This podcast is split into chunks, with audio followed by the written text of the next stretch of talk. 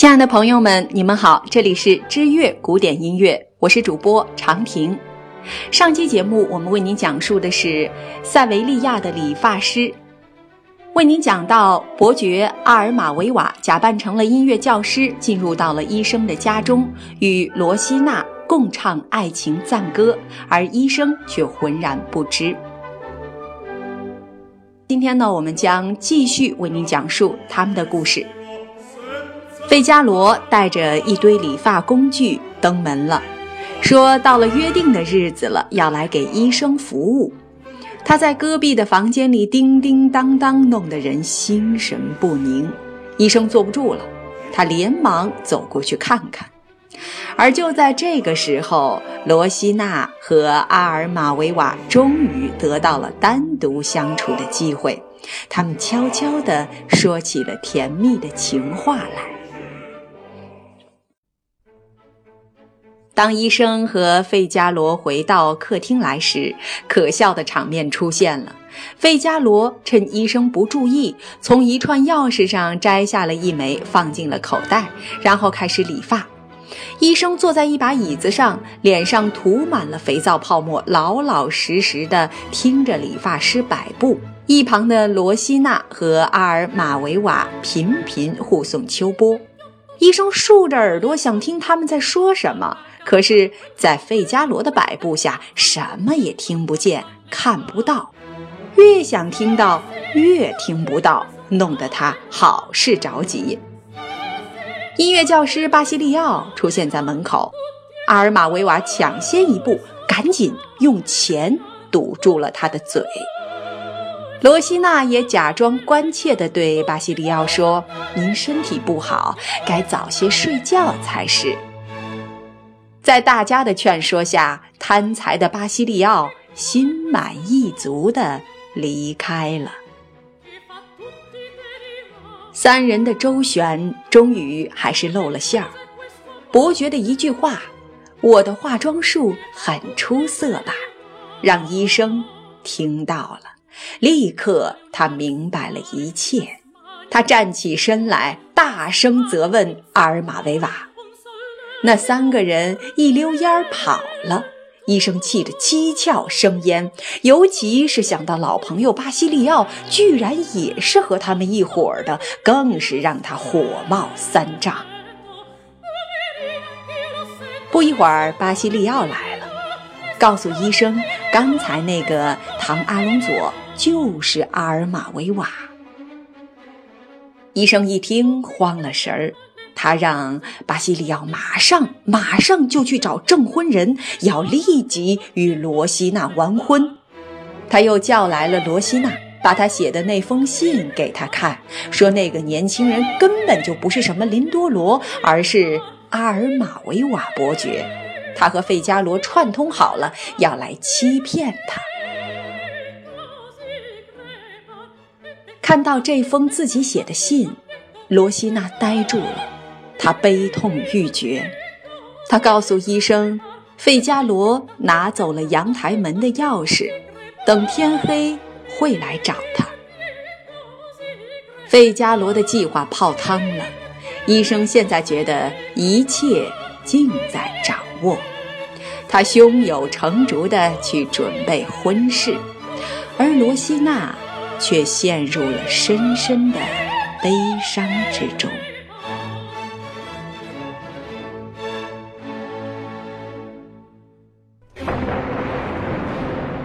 窗外狂风骤起，转眼大雨倾盆。作曲家用一段精彩的管弦乐描绘了大自然的威力，也给观众们留下了一个悬念。暴风雨终于平息下来，阳台的门被人悄悄打开，正是喜气洋洋的伯爵阿尔马维瓦和理发师费加罗。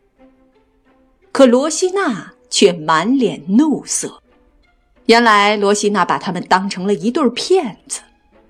伯爵赶紧解释，说出了自己的真实身份，并说出自己对他的一片痴心不悔。费加罗也在一旁帮腔。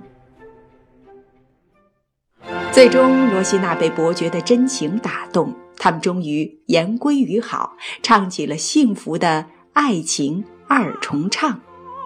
费加罗也参加进来，夸耀自己的无所不能。三人打算从阳台爬出去，逃离医生家。这时，他们发现刚才爬上阳台的梯子，不知何时被人给撤走了。这时，连聪明的费加罗也手足无措了。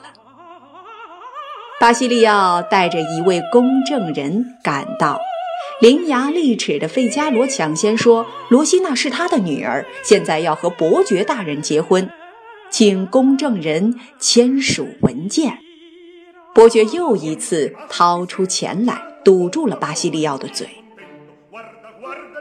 此时。医生带着一队士兵来了，指着伯爵说：“这是个骗子，私闯民宅来拐骗罗西娜，应该马上逮捕他。”这时，贵族的头衔又起作用，军官们对伯爵出身的阿尔马维瓦只能默不作声。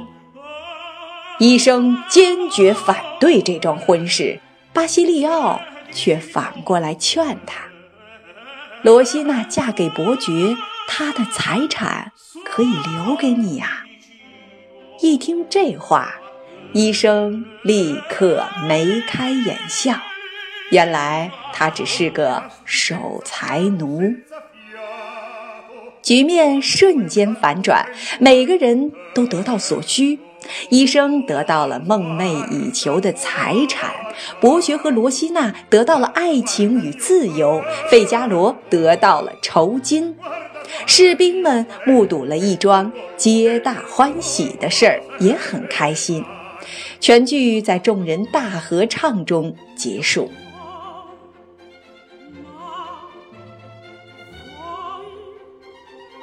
让罗西尼在音乐圣殿中占有一席之地的，莫过于他的旋律创作能力。这点就连一向高傲的瓦格纳也不得不佩服。不过，罗西尼可是出了名的拖延症晚期，外加无药可救的懒惰。大家看到序曲相当精彩，任何人听了都会忍俊不禁。其实这首可爱的序曲，早在塞维利亚的理发师诞生之前，就已经被罗西尼用过好几次了。所以到今天为止，谁也不知道这一段序曲究竟是他为了哪部歌剧而创作的。从剧本的情节来看，《费加罗的婚礼》是塞维利亚的理发师的续篇。在聆听莫扎特的这部名歌剧之前，观众们不妨先来听一听罗西尼的这部作品。从作品地位上来看，《塞维利亚的理发师》是罗西尼最著名、最常上演的歌剧，也是19世纪初期意大利喜歌剧的至高体现。18世纪意大利喜歌剧是在乐曲之间安排宣叙调，并以大键琴伴奏。这种形式沿用到了十九世纪初，成为了意大利喜歌剧的典型特征。从戏剧层面来说呢，《塞维利亚理发师》的故事内容源自罗马剧作家普劳塔斯和泰伦斯所写的喜剧。中古世纪的艺术喜剧作家以及法国剧作家博马舍都用过相同的题材来进行创作。叙述老年人追求年轻女郎，而女人早已芳心暗许，所以呢，这个剧情并没有太多的新意。不过，这却给罗西尼和史特宾尼一个绝佳的机会，他们俩双剑合璧，让观众们都把焦点对准了华丽的咏叹调，而不是剧情。就歌唱的层面来说，这些咏叹调都是光辉灿烂，其中。最著名的首推是费加罗的那首《快给大忙人让路》，罗西娜的那首《我听到一声天籁之音》也足以呈现她的活泼娇俏的特质，也唱出了她要摆脱那个年老追求者的决心。而音乐教师巴西利奥那首《诽谤者》则把卑鄙的诽谤力量。歌唱出来了，反衬出这是一把除掉对手的利器。那么，不同人物的性格其实也是为喜剧效果增色不少。医生巴尔托洛和音乐教师巴西利奥尤其可以作为代表，这两个老家伙都竭尽全力阻止这对相爱的人在一起。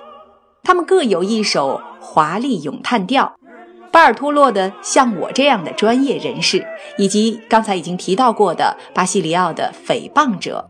这两首歌呢，不但彰显他们的性格、意识以及他们的处事手法，而且还取悦了观众。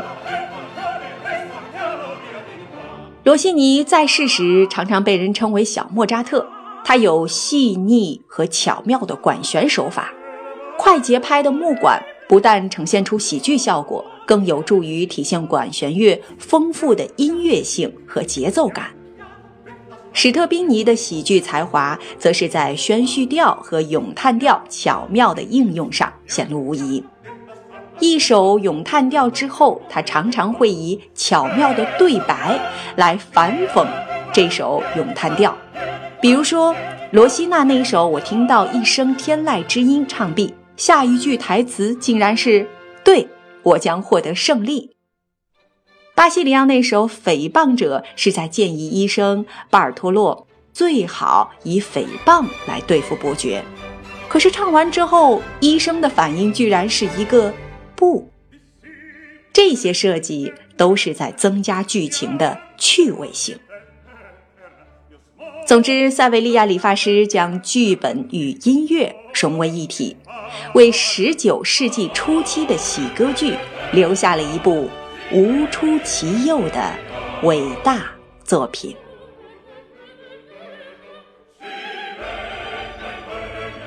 亲爱的朋友们，这就是今天的塞维利亚的理发师，我是主播长平，我们下期节目《之乐古典音乐》再见。